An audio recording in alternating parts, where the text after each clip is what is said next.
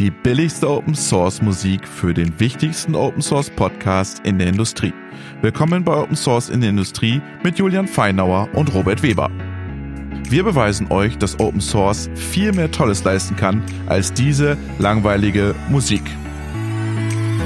Partner unseres Podcasts ist Ionos Cloud. Mehr dazu in den Shownotes. Und wir sagen Danke. Hallo, liebe Zuhörerinnen und Zuhörer. Willkommen zu einer neuen Folge des Podcastes Open Source in der Industrie. Mein Name ist Robert Weber und in Kirchheim sitzt Julian Feinauer. Hallo. Hallo.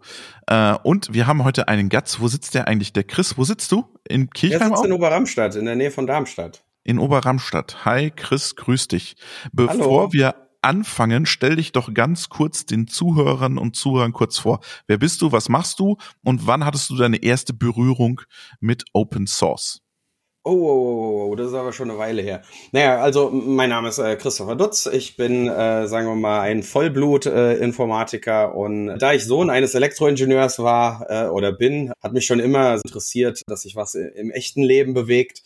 Und daher, sagen wir auch sehr diesem IoT-Thema verwurzelt. Aber ich würde sagen, so Open Source mache ich seit knapp 2000, ja. Seit knapp 2000. Wie bist du da hingekommen? Oh, das war eigentlich äh, so an der Uni, man hat sich so für, da gab's dieses, dieses voll abgefahrene neue XML. Da sind dann so einige Technologien drumherum entstanden äh, und die fand ich mega spannend. Und da gab's dann bei der Apache Software Foundation dieses Projekt Apache Cocoon, wo man richtig abgefahrene Webseiten bauen konnte nur mit XML und da war ich total begeistert von. Und natürlich, äh, wie das mit Open Source so ist, es hat nicht alles 100% perfekt gleich so funktioniert, wie ich es erwartet habe. Und da habe ich dann tatsächlich angefangen, kleine Patches und Pull Requests einzusenden. Und ja, das würde ich mal sagen, war so meine ersten Schritte im Open Source Umfeld. So, fix das mal bitte. Äh, genau, hier habe ich einen Fix für euch, äh, spielt den mal ein, weil ich war nie so einer, der gesagt hat, aber äh, schnell. Der Scheiß geht nicht. Aber schnell. Mach das mal ganz. Sondern nee, ich war immer so einer so, oh, hier geht was nicht, was warum geht's nicht? Ah, deswegen äh, hier habe ich einen Fix äh, und den dann einreichen, ja. Ich fand das sehr schön, was du gerade gesagt hast, Chris. Wie man das bei Open Source erwartet, hat es nicht funktioniert. Willst du damit sagen, Open Source funktioniert nicht? Äh, nee, nee, auf keinen Fall. Also Open Source äh, funktioniert äh, durchaus sehr gut, aber es ist nicht immer so, dass sich äh, alles immer gleich so verhält, wie ich's vermute. Ja, es sind ja immer unterschiedliche Leute, die die Software entwickelt haben und wie so bei, sagen wir nicht, äh, sagen wir Open Source Software ist, ja, dieser eine Button da oben, der macht nicht immer genau das, was ich jetzt auf den ersten Blick denke. Und ich glaube, das ist genau bei Open Source auch so. Es hilft durchaus äh, bei der Verwendung äh, zu verstehen, äh, wie das Ganze funktioniert.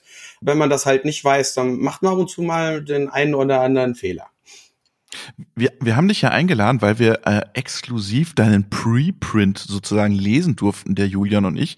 Und da geht's ja um das Thema Apache PLC for X und äh, das ganze Thema die Automatisierer und Open Source. Ähm, erzähl uns doch mal ein bisschen was von diesem Apache-Projekt, wo du ja auch engagiert bist, und dann gehen wir vielleicht rüber zu den Automatisierern, ob die wirklich schon Open Source können und woran es noch hapert. Gerne. Sagen wir so, ich, ich muss, muss das Pferd ein bisschen andersrum aufsatteln, weil es war eigentlich so, dass ich als Vollblut Open Sourcer gesehen habe, oh, wir haben da so richtig abgefahrene Technologie, Big Data, Cloud-Technologie und da kann man richtig tolle Sachen mitmachen, aber ich habe halt immer nur für die Banken gearbeitet und fand das halt weniger dufte.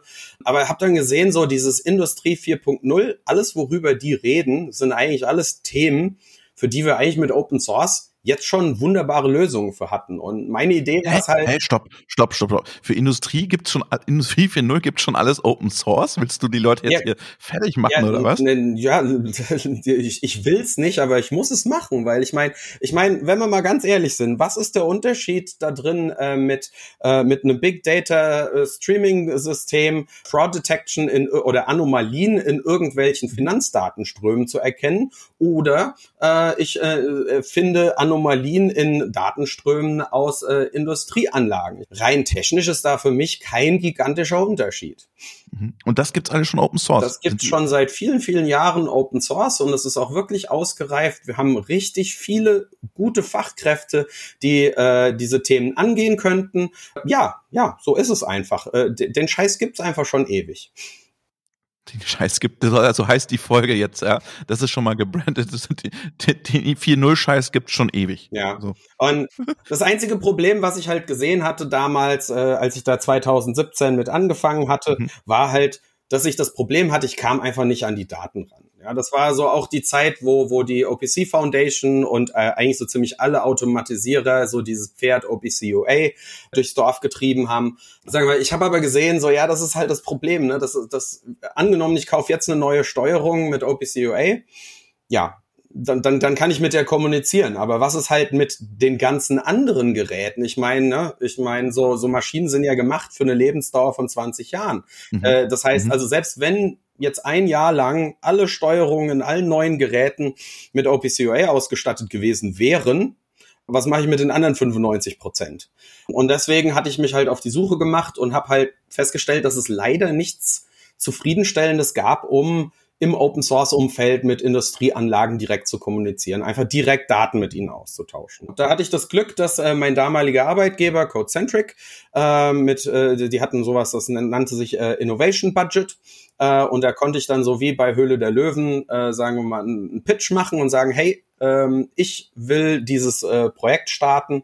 Äh, die fanden es dufte und äh, ich durfte dann auch fast vier Jahre lang habe ich Vollzeit an dem Projekt gearbeitet. Mein Ziel war es halt quasi so dieses letzte fehlende Stückchen ähm, zu bauen, damit wir halt mit dem ganzen existierenden Scheiß einfach diese ganzen Industrie 4.0 Probleme lösen.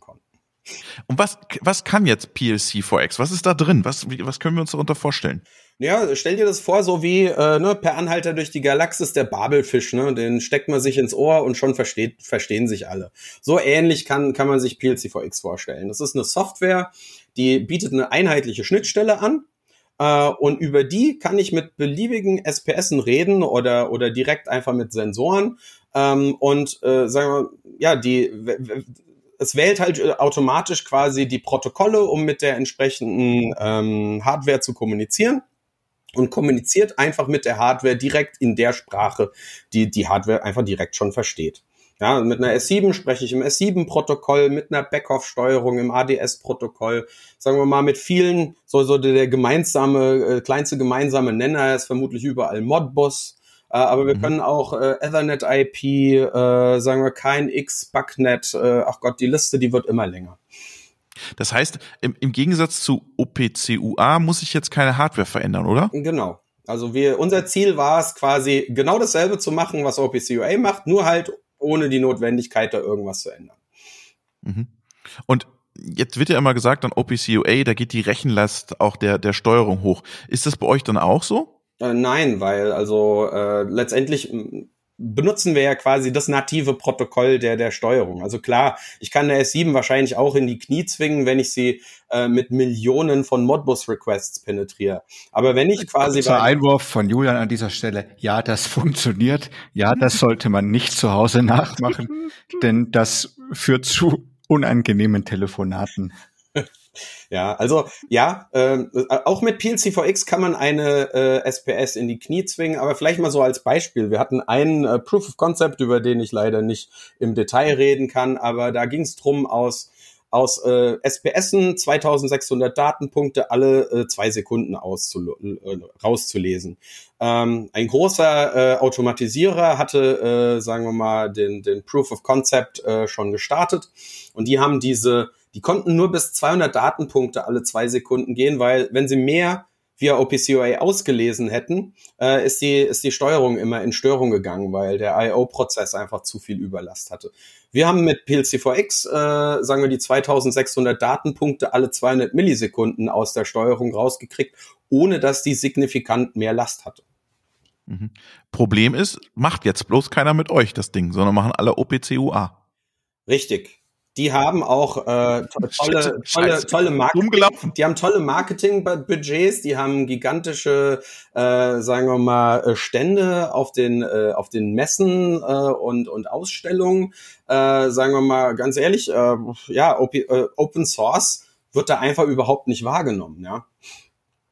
Warum, warum wird Open Source bei den Automatisierern nicht wahrgenommen? Die müssen doch ein super Interesse dran haben. Sie brauchen, die wollen doch jetzt auch alles Software as a Service und Softwarekomponenten verkaufen und äh, äh, Plattformen. Warum nehmen die das nicht wahr? Ja, und ich würde mal sagen, die nehmen das sehr gerne wahr, ja, weil ich meine, letztendlich ist es ja so, ich würde mal einfach mal pauschal behaupten, keine äh, Industrie 4.0 Plattform irgendeines Herstellers äh, kommt ohne Open Source aus. Unter der Haube werden die alle Open Source benutzen. Zwar sind es teilweise dann, sagen wir mal, die kommerziellen äh, Counterparts von bestimmten Open Source Projekten, aber unter der Haube äh, entwickeln die das nicht alles neu und alles von Scratch. Das heißt also, die wissen schon, ja, da ist Open Source und wir nutzen das, aber sie haben natürlich kein Interesse dran, dass ihre Kunden, äh, sagen wir mal, auf Open Source einsetzen, weil dann verdienen sie ja nichts dran. Mhm. Ist das das Dilemma, Julian, der IT und der OT-Welt, dass die OT immer noch nicht gesehen hat, was da in Open Source möglich ist und dass man einfach sagt, naja, machen wir halt proprietär schön weiter? Ich würde sagen, also IT und OT äh, liegen jetzt technischer immer näher beieinander. Der Chris hat das vorhin sehr schön gesagt. Technisch passiert da fast dasselbe. Ähm, aber die gesamte Infrastruktur ist ein anderes, das Mindset ist ein vollkommen anderes. Ähm, du, du kannst heute problemlos mit einer Bank ein IT-Projekt machen und, und irgendwie ihr Stream Processing äh, optimieren. Und denen ist auch klar, was da passiert und dass das Geld kostet, warum das ein ROI hat. Ähm, Stand heute hast du aber ähm, in, in so einem, in so einer OT-Landschaft, also ein simples Beispiel ist, da gibt es vielleicht gar kein Formular, um eine Dienstleistung einzukaufen, die sich jetzt nicht nur auf die Wartung von Maschinen bezieht. Ne? Äh, üblicherweise wird da eingekauft Hardware, Software sowieso grundsätzlich nicht. Die kann man nicht sehen, die kann man nicht anfassen, die gibt's gar nicht. Ähm, ja, und, und sowas wie Open Source, wer ist denn da der, der Lieferant? Ja, jetzt mhm. muss ich da eine Telefonnummer für einen Liefer vom Lieferanten eingeben. Mhm. Ja? Ja, aber ist das wirklich noch so? Weil der Christoph jetzt sagt, äh, die, die haben das alle sowieso unter der Plattform, unter der Haube ist sowieso alles Open Source. Sind die dann wirklich noch so behäbig, dass sie da nicht weiterkommen? Ja gut, man muss ja unterscheiden. Also die, die großen Automatisierer, die sind ja gerade kräftig dabei, alles aufzukaufen, äh, was nicht bei äh, drei auf den Bäumen ist. Und äh, die versuchen ja auch äh, nicht, nicht, nicht ein paar Entwickler einzustellen, sondern da geht's ja um Zehntausende, die die einstellen wollen. Äh, ja, mehr oder die? weniger Erfolg. Ähm, und äh, sagen wir, die, die, die, die wissen schon, sagen wir mal, dass es sich lohnt, da zu investieren. Nur das Problem ist, sagen wir mal, bei deren Kunden ist das noch nicht angekommen. Mhm. Julian, willst du was ergänzen? Also ich, ich würde zustimmen. Du musst jetzt ganz, ganz stark natürlich unterscheiden zwischen einem Automatisierer oder einem Steuerungshersteller, der und Maschinenbauer. Genau, oder auch einem größeren Maschinenbauer. Ähm, und dann eben zwischen, zwischen dem Kunden, ne? also der OT, ähm, die eben ja einfach ihre Prozesse hat und, und da hast du, also ich würde sagen, es gibt mehrere Gaps. Ne? Es gibt einmal den IT-IT-Gap von, also der ich sage jetzt mal, ja, klassischen Software-Domäne ähm, hin zu der, zu der IT-Welt eben in der Automatisierung. Und da gibt's aber noch mal den Gap hin zur OT-Welt. Ne? Und das sind jedes Mal so gefühlt fünf bis zehn Jahre. Ne? Also wenn, wenn ich heute im Shopfloor rumlaufen würde, dann steht irgendwo ein System, äh, was noch mit einem irgendwie, äh, also das älteste, was ich gesehen habe, war irgendwie DOS 6, äh, was, was irgendeine CNC-Maschine betrieben hat. Äh, vollkommen wertungsfrei. Es werden immer noch, es werden immer noch Maschinen. Äh, ich hatte mit mit einem Kunden hatte ich äh, zu tun, die produzieren bis nächstes Jahr noch Windows CE basierte Systeme. Wow. Okay. Okay. Ja, aber never touch ja, a running system, ne? Ja. Wie, wie hat sich diese Apache-Community äh, dann weiterentwickelt? Wie, wie viele Leute äh, sind da, äh, scheren da ihre, ihren Code rein? Wie viele beteiligen sich da? Welche Unternehmen sind auch dabei, Chris? Ja gut, also sagen wir mal, äh, sagen wir mal so, also als ich das äh, gestartet haben, waren wir glaube ich ein bis maximal zwei Leute. Ähm, momentan, wenn ich jetzt mal bei GitHub gucke, wie viele Contributor wir haben, das, da haben wir die 50er-Marke schon überschritten. Ja, also es sind durchaus klar mit mit unterschiedlichem Schwerpunkt. Ja, es gibt äh, Leute, die sind aktiver als andere, äh, aber generell ist halt das Schöne, man sieht auch wirklich wie, wie von vielen verschiedenen Unternehmen äh, Leute äh, die Software einsetzen, Bug-Reports äh, einreichen oder auch, auch, auch Fixes einreichen.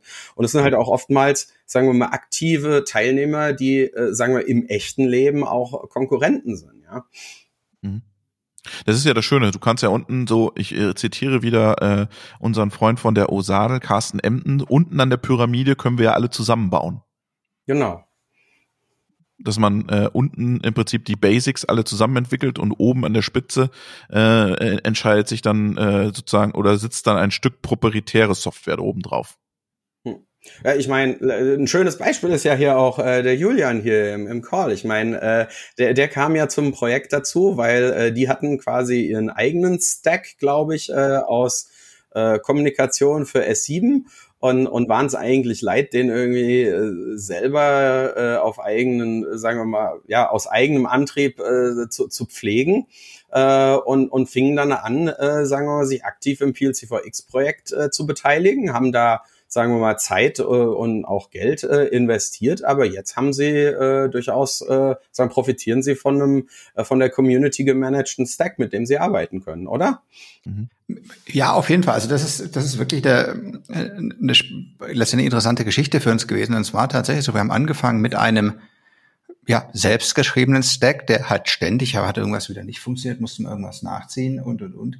Und haben uns dann sehr, sehr bewusst nach einigen Überlegungen dazu entschieden, erstmal richtig Zeit zu investieren. Ich meine, das, das war schon noch in einer sehr frühen Phase des PHC-VX-Projekts. Das heißt, ganz viele Dinge, ähm, ja, haben wir selber sozusagen dann erstmal gemacht und haben Sachen von uns da rein umgezogen. Aber es ist tatsächlich so, inzwischen äh, kommen immer mehr Features dazu, mit, mit denen wir überhaupt nichts mehr sozusagen zu tun haben und, und sind, also wir für uns sind uns schon lange sicher, dass wir weit mehr zurückbekommen haben, als wir da reingegeben haben, obwohl wir eine, zu, zu einer gewissen Zeit zumindest eine der sehr aktiven Parteien waren in diesem Projekt.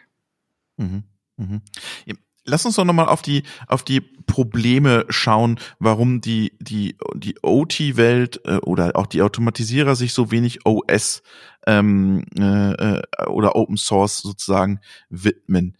Ähm, das heißt ja auch, Open Source, wenn ich Open Source nutze, dann wird es ja auch sofort günstiger. Ähm, und dann habe ich natürlich im Unternehmen auch wieder eine, ein Argumentationsproblem, dass ich sagen muss, naja, mein Budget muss doch noch nicht mehr so hoch sein. Ist das ein Thema, Chris, oder sagst du, naja, das ist so ein, so ein nebenbei Abfallproblem, das da entsteht? Äh, absolut. Das ist natürlich nie was, was man äh, jetzt wirklich von einem Kunden äh, so hören würde. Aber äh, tatsächlich äh, das Schöne, wenn man auf äh, Konferenzen ist, wenn dann äh, im, im Abendtrack nach einigen Bierchen äh, man sich dann mal mit einem unterhalten kann, so, hey, warum ist denn das damals nicht weitergegangen? Ja, mhm. und äh, dann kriegt man unter der Hand durchaus äh, interessante Einblicke. Und tatsächlich ist es so, äh, sagen wir mal, in vielen Unternehmen, gerade den wirklich klassischen großen Unternehmen, wird das Prestige von Führungspersonen äh, aus dem Budget abgeleitet, über das mhm. sie verfügen. Und tatsächlich ist es so. Setze ich äh, Open Source ein, äh, ja, in einem, ja, eigentlich in fast allen Fällen, in denen wir POX gemacht hatten oder ich POX gemacht hatten, weil die Ersparnis an Lizenzkosten, mhm. das fing ungefähr bei 120.000 Euro an. Ich glaube, in dem extremsten Fall ging es um, um 18 Millionen Lizenzgebühren, die hätten eingespart werden können. Mhm. Aber wenn man das mal so sieht, das ist, das wäre alles Geld, was nicht mehr ins Budget fließt. Äh, wenn man das Geld nicht braucht, dann kriegt man es auch nicht in seinem nächstjährigen Budget äh, vermerkt und äh, ja, man verliert quasi an Ansehen, indem man die Menge an Geld verliert, über die man verfügen kann. Mhm. Mhm. Ich kenne das ja, oder was du auch in deinem, in deinem Paper geschrieben hast, auch diese Preisstrukturen sind ja auch total undurchsichtig, da, da gebe ich dir voll recht. Ähm, und das ist ja auch ein Thema, ne? dass im Prinzip dann viele Einkäufer Angst haben, Privilegien, Konditionen zu verlieren, wenn das Unternehmen an, auf einmal anfängt, andere Produkte einzusetzen. Und dann kommst du ja nie rein in das Thema.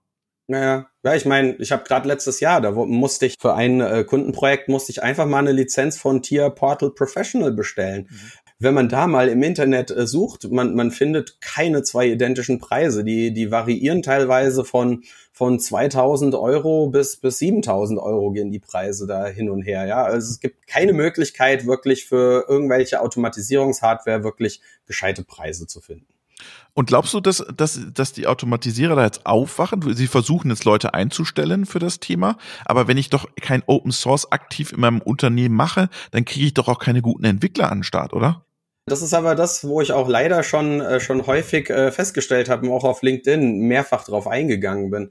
Tatsächlich haben, glaube ich, die meisten Unternehmen noch nicht mal das Problem verstanden. Ja, sie suchen jetzt Leute aus dem IT-Umfeld, mhm. aber sagen wir, sie realisieren nicht, dass äh, ihr eigenes Umfeld für so einen klassischen ITler eigentlich überhaupt kein erstrebenswertes Environment ist. Ja, mhm. es ist nicht so, dass es immer weniger qualifizierte Leute gibt, sondern sie bewerben sich einfach nicht da. Mhm. Ich meine, ich arbeite jetzt auch für ein US-amerikanisches Unternehmen. Warum tue ich das? Ja, einfach nur, weil, äh, sagen wir mal, im deutschen Umfeld gab es für mich keine Möglichkeit, für ein IT angemessenes Gehalt das zu tun, was ich jetzt tue. Ich arbeite zu 100 Prozent remote. Ich habe komplette Freiheit äh, darin zu entscheiden, was ich wie tue, mit welchen Tools ich arbeite und was auch immer. Und das sind Sachen, da tut sich halt gerade die, die Industrie in Deutschland sehr schwer mit. Ja, die wollen, dass dann 9 to 5 äh, ich im Büro sitze und äh, ich da auf meinem Firmencomputer die Arbeit verrichte. Ja, äh, es ist einfach kein Umfeld, in dem sich ein moderner ITler wohlfühlt. Ich spoiler jetzt mal. Wir haben in einer der nächsten Folgen äh, die Kollegen von Mercedes-Benz zu Gast und die haben nämlich jetzt ein Manifesto für Open Source äh, verabschiedet und fordern da so gerade ihre Leute auch auf, kümmert euch um das Thema Open Source, seid dabei, wir geben euch die Möglichkeiten oder auch die Freiheiten, Open Source äh, äh, sich dran zu beteiligen. Und ich glaube, wenn ich das so wahrnehme, jetzt auch die letzten Folgen, die wir gemacht haben, Julian, die Automotive sind da ein Stück weiter als unsere klassische diskrete Fertigungsindustrie. Zu dem ja. Thema werde ich äh, einfach mal aufgrund von NDAs einfach mal schweigen. Okay. Alles klar. Also, also was ich sagen kann, ich war ja selbst mal vor einiger Zeit in der Automobilindustrie und man hat schon, also ich habe schon das Gefühl, da fängt langsam das Umdenken äh, wirklich an. Vor einigen Jahren wäre sowas noch undenkbar äh, ja gewesen. Und äh, ich meine, Bosch ist jetzt ein schönes Beispiel, mit dem wir auch gesprochen hatten, mit dem Andy, dass gerade die Zulieferer das, glaube ich, schon länger erkannt haben, aber so langsam nach und nach die, die Automotive-Leute auch erkennen, dass sie eben jetzt in der IT-Welt auch gar nicht die ganz Großen sind. Ne, mhm. Das ist für die eine ganz andere Situation. Und eben auch, dass sie nicht mal eben alles aus eigener Kraft machen können, wie sie es bisher gemacht haben. Ne? Und, und jetzt offen da, darüber sprechen, dass sie irgendwie äh, gemeinsam Plattformen aufbauen wollen, die die dann nur noch jeder für sich sozusagen branded oder customized.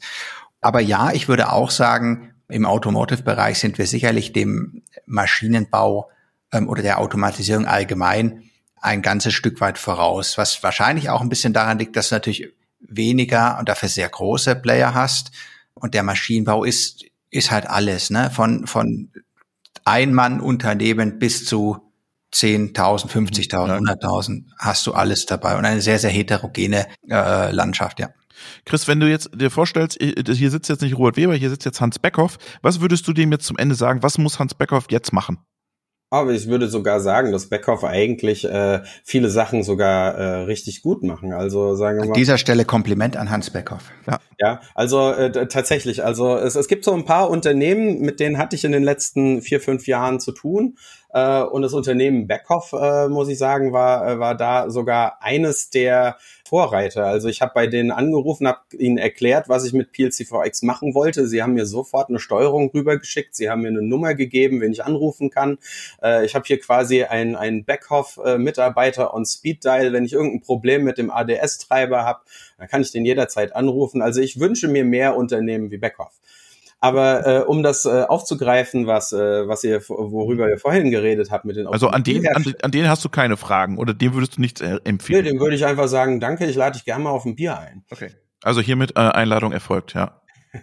ja, nee, aber äh, sagen wir gerade die Automobilhersteller, ich glaube, denen geht momentan brutal der Arsch auf äh, Grundeis ich hatte ja Anfang des Jahres hatte ich ja einen, einen Artikel veröffentlicht, äh, dass ich aufhöre, kostenlosen kommerziellen Support anzubieten. Genau, haben wir eine Folge drüber gemacht. Könnt ihr mal reinhören? Was ich interessant fand, war, dass ich äh, unheimlich viele Gespräche danach geführt habe. Unter anderem auch mit vielen Leuten, die jetzt gerade mal sagen, nennen wir es einfach mal aus dem amerikanischen Automobil-Startup-Bereich, mhm. äh, sagen wir mal, stattfanden.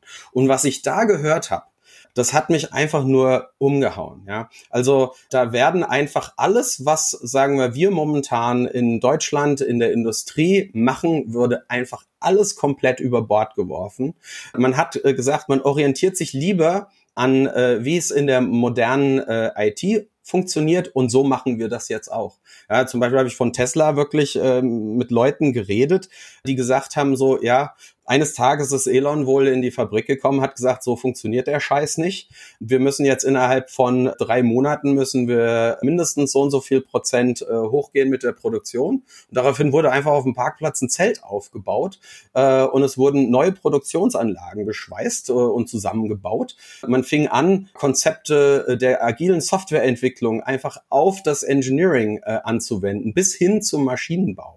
Äh, es wurde angefangen, eher in Microservices zu denken, dass die Anlagen nicht Monolithen waren, sondern die bestehen aus Einzelkomponenten, die alle eine klar abgesteckte Funktionalität hatten. Die wurden getestet, Rollouts gemacht und jetzt sind die in der Lage, innerhalb von drei Monaten die Produktion umzustellen. Ja, das kann man in Deutschland momentan, ist das undenkbar. Naja, wir haben modularen Querbaukasten. Ja. Ja, und das war's auch, ne? Ja, aber auch nicht schlecht. Ja, klar, funktioniert super, aber ist halt nicht so ideal, wenn man jetzt mal schnell äh, auf Elektro umsteigen will. Das stimmt. Das, da tun sie sich ja in Wolfsburg auch gerade schwer. Da gibt's ja dann auch mal Zahlen, die dann so rumgeistern im Vorstand, wo alle, wo allen Angst und Bange wird. Ja. Hm. Ähm, jetzt, jetzt hast du, bist du mit mir ein bisschen von der Automatisierung ausgewichen. Jetzt sag doch nochmal, jetzt Hans Becker hast gesagt, der ist top, da trinkt man Bier. Die anderen Automatisierer, was willst, würdest du denen sagen? Was müssen die jetzt tun, damit die da in, in das Lied wiederkommen? Ja gut, äh, sagen wir mal, wenn sie einfach mal aufhören würden, äh, vom ständigen Nehmen auch in besten in Geben äh, umzuwechseln, ja. Also äh, ich meine, als ich mit PLC4X anfing, äh, da bin ich ja ja, das erste, was ich gemacht habe, wenn ich ein neues Protokoll angehen wollte, ich bin an den Hersteller gegangen. Und ich muss auch sagen, also was ich da teilweise gehört habe, äh, da wurde mir dann angedroht, ähm, dass, dass man mich mit Klagen überhäuft. Auf einer Messe hat mich sogar einer festhalten wollen und wollte die Polizei rufen, äh, was ich ihm dann erklärt habe, dass er das jetzt besser nicht machen sollte. Wenn Warum ihm wollte der die Polizei rufen? Ja, weil er der Meinung war, in, in ihren äh, AGBs steht drin, dass äh, Reverse Engineering äh, verboten ist aber er, äh, europäisches Recht steht über allem und da ist halt in Europa ist Reverse Engineering absolut, sagen wir mal, nicht nur erlaubt, sondern es wird sogar ermutigt. Das äh, sagen wir, weil man halt verstanden hat, dass Security durch Verstecken von Details oder Obfuscation, äh, dass das halt einfach nicht funktioniert. Und in Europa ist das halt erlaubt und das hat derjenige halt nicht wirklich verstanden. Mhm. Und, und hat er eine Polizei dann gerufen? Nee, hat er nicht. Ich äh, bin dann laut geworden und das war ihm dann, glaube ich, äh, er war ja auch in Sales und das war ihm dann, glaube ich, ein bisschen unangenehm. okay. Also jetzt nochmal, jetzt nochmal Butter bei die Fische. Also die sollen äh, geben, auch in die Projekte. Alles klar, verstanden. Was müssen sie aber methodisch sozusagen lernen? Hm.